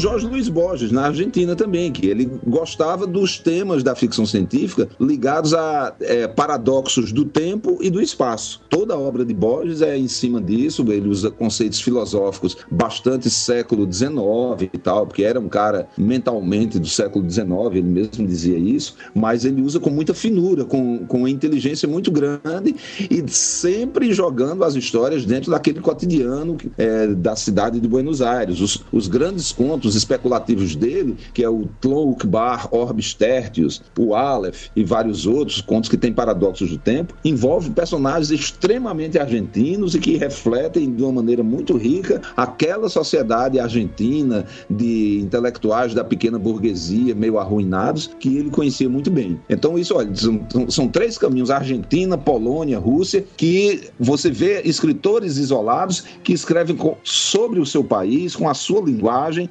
esses três escritores têm a sua linguagem original, no seu idioma original, muito é, elogiada pela crítica. Eu não sei ler nem polonês nem russo, mas Borges eu leio em espanhol e realmente ele escreve muito bem. E eles usam os temas clássicos da ficção científica americana. Isso é um, um caminho que o escritor brasileiro pode seguir. É, a pergunta é: quem aqui no Brasil? Quais são os que poderiam mostrar essa, essa nossa cara, sem fazer esse, essa coisa de antropofagia, aquele movimento antropofágico? É interessante tudo, mas o que, o que daria nossa cara, que tá dando nossa cor aqui? Quais são os autores atualmente nessa nova onda? Eu não sei, eu, eu, eu vejo só os da, da- da segunda onda mais maduros, e mas assim, coisas diferentes. Eu, eu achei, eu gostei do, do Jacques Barcia, eu achei ele diferente. É, Agora tá, tá pintando aí também a, a Alia, que é do, da- da- do lado mais New World, né? New World, né? Tem a Cristina Lazaides, que é muito elogiada, eu li pouca coisa dela, mas É, ela, realmente. ela tem uma, um, um- um- fã-clube, assim, um, um pessoal que elogia bastante os textos dela. Eu li recentemente, é, eu não leio muito, na verdade, a ficção científica recente, contemporânea brasileira. Então, eu tenho muitas leituras de trabalho, isso me toma um tempo muito grande e, e eu lamento não poder ler. Li muitos contos naquelas, naquelas coletâneas, é, o projeto Solares, projeto, os portais do que o Luiz Braz organizou. Vi muitos contos interessantes ali. Li um livro recente que eu achei muito interessante, é o livro do Brontops Baruch, é O Grito do Sol sobre a Cabeça. É um livro que tem muitos, muitos contos em linguagem variada. Eu acho isso uma coisa importante. Um conto tem uma linguagem ligeiramente diferente da do outro, não ser um samba de uma, de uma nota só. Tem o Tibor Morix também, mas eu acho que é, esses escritores, o escritor que está na faixa dos 25, 30 anos, é, ele vai ter um tempo de amadurecimento. Por isso que eu, quando sou crítico, quando eu escrevo so- sobre os livros, mesmo quando eu não gosto, eu procuro pegar leve na crítica, porque dificilmente um escritor, qualquer escritor, estreia com um grande livro. O grande livro vai ser muitas vezes, e isso em qualquer país, o quarto, quinto, sexto que o cara vai escrever. Então a gente sempre, a gente que é crítico, muitas vezes corre o risco de desestimular e de fazer desanimar um escritor por causa de um primeiro livro que tem defeitos, todo primeiro livro tem defeitos. Então você faz uma crítica muito forte, uma crítica muito pesada, e o sujeito que é jovem, muitas vezes inseguro, se retrai por causa dessa crítica. Eu, tô- eu sou um cara que eu tenho muita, muita sorte porque os meus livros ou foram bem elogiados ou passaram despercebidos. Mas eu- se, eu, se eu pu- publicasse um livro e saísse pelo menos uma crítica arrasadora na imprensa, nunca mais eu publicava nada, nem atestado de óbito.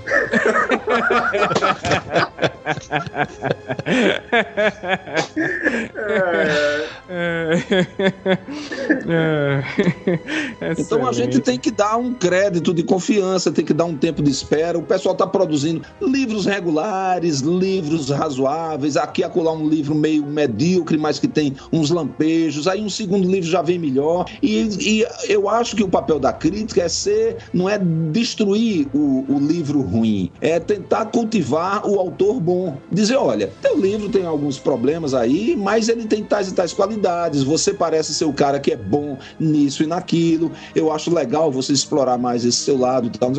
E criticando e meio que é, colaborando com o livro, que eu acho que o, o crítico é um colaborador do livro, e de repente, num segundo livro o cara melhora, num terceiro livro o cara já faz uma coisa mais diferente, e de repente o quarto livro você diz, pô, esse é, é o mesmo cara que escreveu aquele outro livro sete anos atrás, não parece, mas é, é um escritor que amadureceu, é esse trabalho que a gente tem que fazer. Exatamente, não fazer aquela crítica do é, esse seu, seu livro tem coisas boas e originais, né? As coisas boas não são originais, as originais não são boas, né? Isso eu já ouvi. Eu já recebi um conto que eu, que eu recebi assim a crítica. Paulo, seu conto começa muito bem e termina uma merda. Aí eu falei, putz, cara.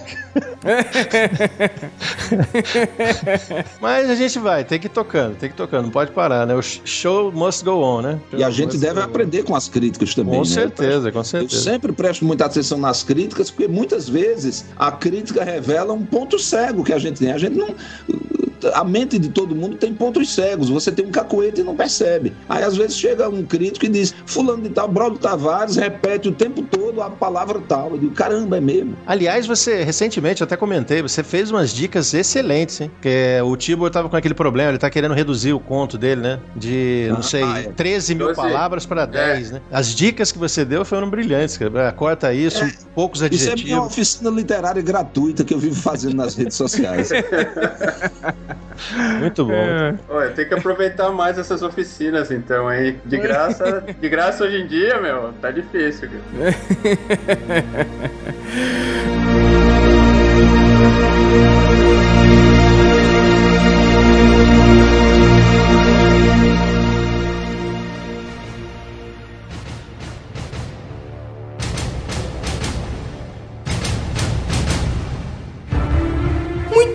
bem, caros ouvintes leitores? É isso, chegamos ao final de mais um Cabuloso Cast. E que aula, hein, leitores? Que aula de ficção científica vocês tiveram hoje. E eu só tenho a agradecer pelo Paulo, pelo Carlos, pelo Braulio Tavares por ter vindo aqui bater esse papo incrível conosco. E Paulo, muito obrigado. O pai da ficção científica no Brasil. Ai, meu Deus, de novo. Braulio, só me causa problemas na- nas redes sociais. Faça aí, meu caro amigo, as suas considerações finais e pode me dar com seu jabá. Olha, eu só tenho que agradecer porque eu estou com o pai do podcast nacional aqui, sempre nessa. e é muito gostoso eh, gravar com vocês aqui. É, e ainda mais agora, gravando com, com o Braulio. Eu já tive o prazer de conhecer o Braulio. Eu tenho aqui, morro de inveja, o, a espinha dorsal da memória assinada por ele aqui. Aqui, bonito. Lindo, lindo. Depois eu vou mandar uma foto pra vocês. Maravilha. O pessoal fala de autores estrangeiros. Eu tenho o do Braulio aqui assinado. Ó, manda aí pra, pra postar na. Lá no Você- post do programa. Você, e tem também uma raridade aqui, Braulio, aqui, ó. Tem o, aquela verde verde, lembra? Essa é uma raridade absoluta. Tô com ela aqui. Tem também assinatura sua aqui. Ai, maravilha, viu? Ah, mas o pai da ficção científica tem que ter tudo isso. É, chega, menos, né?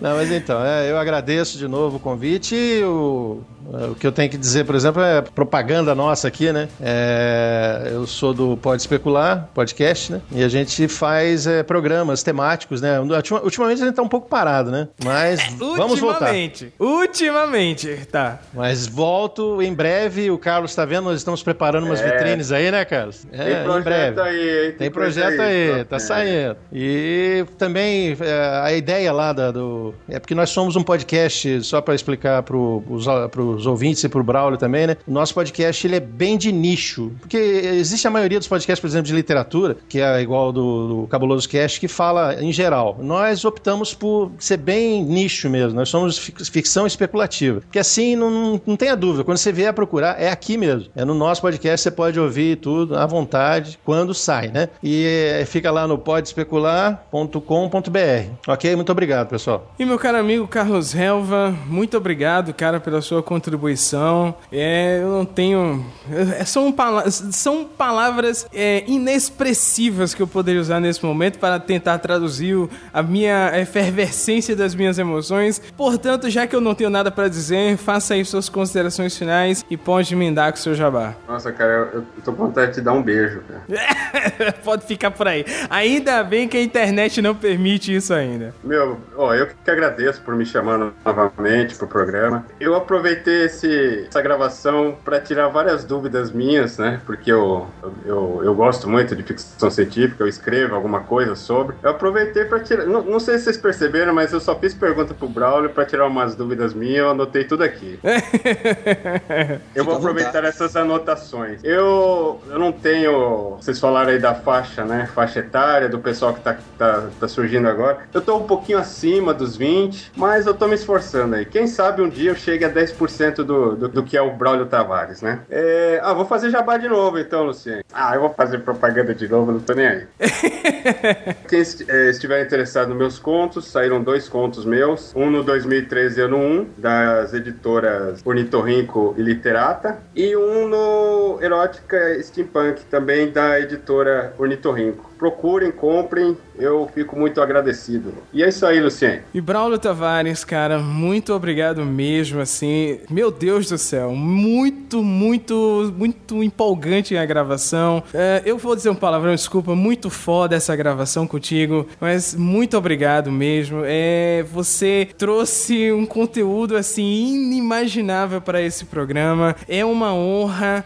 Sinta-se convidado para qualquer outro programa que você queira gravar conosco, para qualquer projeto que você precisar. Pode dar um toque pra gente que a gente divulga, faz propaganda, eu vou pro meio da rua e faça aí suas considerações finais. Se você tiver algum jabá, esse é o seu momento. Pode passar 36 horas falando aí que a gente que nós somos só ouvidos. É, bom, eu, quero agradecer a, vocês, Lucien, Carlos, Paulo, o papo que foi muito instrutivo. Só tenho pena que seja uma coisa que tem que acabar num certo momento. Mas acho que foi um momento de ficção científica também. Acho que foi a primeira vez que eu conversei com três pessoas ao mesmo tempo através de um computador. São novidades tecnológicas que vão surgindo na vida da gente e a gente precisa aproveitar. Eu acho que o, o momento é, da ficção científica brasileira é excelente do ponto de vista editorial, do ponto de vista de mercado. Tem alguns perigos, como por exemplo, escritores que publicam seu primeiro livrinho de contos e já querem viver daquilo, já querem construir uma carreira profissional no dia seguinte e não é assim que as coisas acontecem. Mas o momento é bom, é bom pelo, pela multiplicidade de opções que tem surgido e é bom pelo, pelo frenesi, pelo entusiasmo das pessoas de realizar eventos e bater papo, muita palestra, muita briga, muita. Isso é um sinal de vitalidade do gênero. E eu acho que os sinais, nesse momento, para o futuro próximo, o futuro imediato, são sinais muito positivos. A gente deve manter, assim, um diálogo constante, do ponto de vista dos críticos, fazer um acompanhamento é, rigoroso e exigente dos livros que são publicados. A gente tem que ser rigoroso e exigente. A gente quer livros ótimos, a gente quer livros excelentes, a gente não quer livro meio bomba, não. Quer livros excelentes, quer livros que entusiasmem. Todo crítico quer isso, todo editor quer isso. Quer pegar um, um original assim e dizer, meu Deus do céu, isso aqui é um livro que eu nunca tinha lido na minha vida, um, um tipo de livro que eu nunca tinha visto. Todo mundo quer isso. Então sejamos exigentes, sejamos rigorosos. Agora, ao mesmo tempo, dentro de um, de um clima de,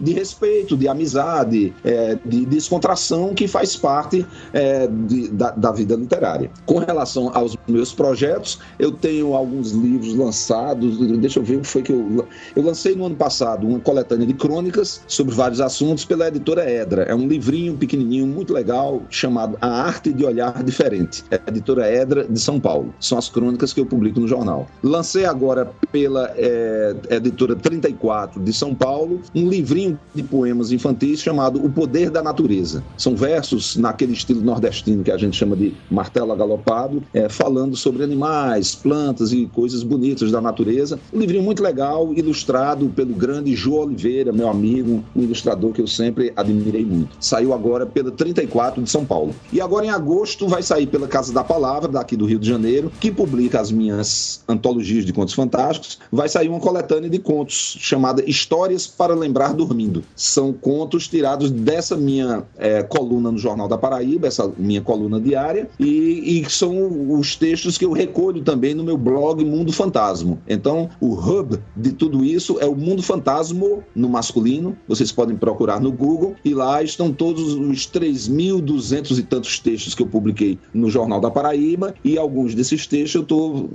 eu estou colocando, fazendo é, recolha desses, desses textos em livro. Sai agora, então, em agosto, pela Casa da Palavra, Histórias para Lembrar Dormindo. Muito obrigado a todos e um grande abraço. Leitores, eu só tenho a dizer o seguinte: se vocês uh, não baixarem esse programa umas 50 mil vezes, se vocês não ouvirem esse episódio umas 30 mil vezes, eu só posso dizer que quem estão perdendo são vocês, porque eu vou fazer isso ao terminar de, de editar esse programa. A minha consideração final é a seguinte: se você ficou interessado no conteúdo que a gente abordou, uma boa parte da minha pauta veio dos textos que o Roberto de Souza Causo publica lá no Portal Terra, na coluna de ficção especulativa. Eu vou deixar o link aqui. São textos incríveis. Chegou um momento que eu disse assim: eu tive que parar de ler, porque senão eu não teria mais tempo para sentar e montar a pauta, porque são textos fantásticos, são textos realmente muito bons, muito bem escritos. E se você ficou interessado em livros de ficção científica, fora o que o pessoal já indicou, procure as coletâneas que saem na Draco, tem livros saindo pela editora Taja.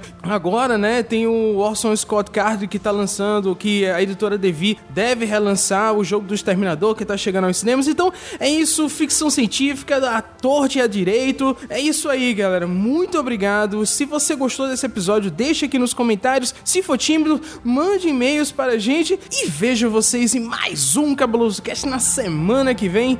Até mais!